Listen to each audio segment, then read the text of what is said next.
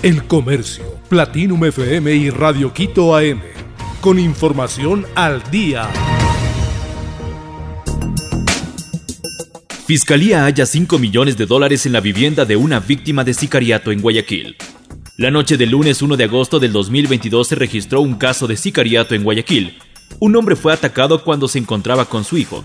La víctima fue identificada como Juan Pablo A., quien habría salido recientemente de la cárcel.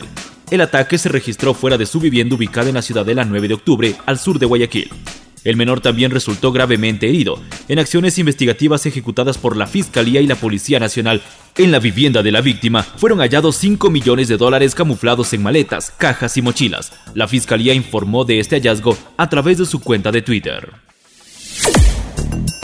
Nubosidad y lluvia serán parte del clima este 2 de agosto en Quito.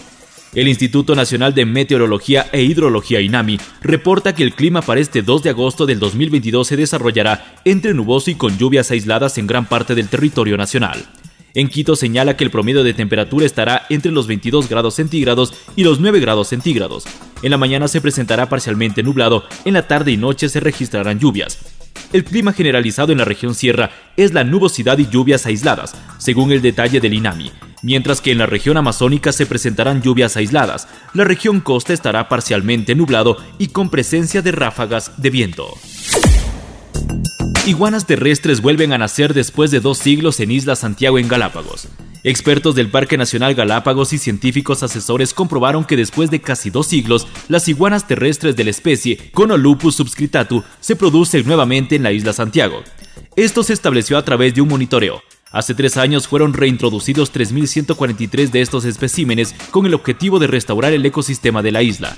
Con el pasar de los años el ecosistema se había erosionado, se empezó a recuperar, entonces ofreció las condiciones necesarias para albergar una población de iguanas terrestres de la misma especie que la extinta localmente.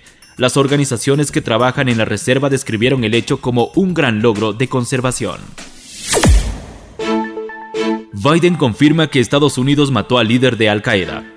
El presidente de Estados Unidos, Joe Biden, confirmó este lunes 1 de agosto que por orden suya, el gobierno estadounidense mató al líder de Al Qaeda, Ayman al-Zawiri, en una operación antiterrorista llevada a cabo por un dron en Kabul durante el fin de semana. Biden dijo que con la muerte de al-Zawiri se ha hecho justicia y que el mundo ya no debe temer a este asesino despiadado y constante. Al-Zawiri fue asesinado en la mañana del domingo en una residencia de Kabul, cuando se encontraba en el balcón de la residencia en que se alojaba y un dron le disparó dos misiles Hellfire. Empate entre 9 de octubre y Orense. El 9 de octubre empató con el Orense en el estadio de los Chirijos de Milagro. Los guayaquileños se encuentran cada vez más lejos de su objetivo, que es ganar la etapa. Ninguno de los clubes logró sacarse ventaja ni romper el arco contrario en el cierre de la fecha 4 de la Liga Pro. Pese a que el Super 9 fichó jugadores de renombre para la segunda ronda, su convergencia aún no les da resultado. Con el empate, Orense se mantiene en la mitad de la tabla acumulada y de la segunda etapa, 9 de octubre, aún busca salir de la pelea por el descenso.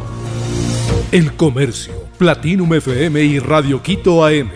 Con información al día.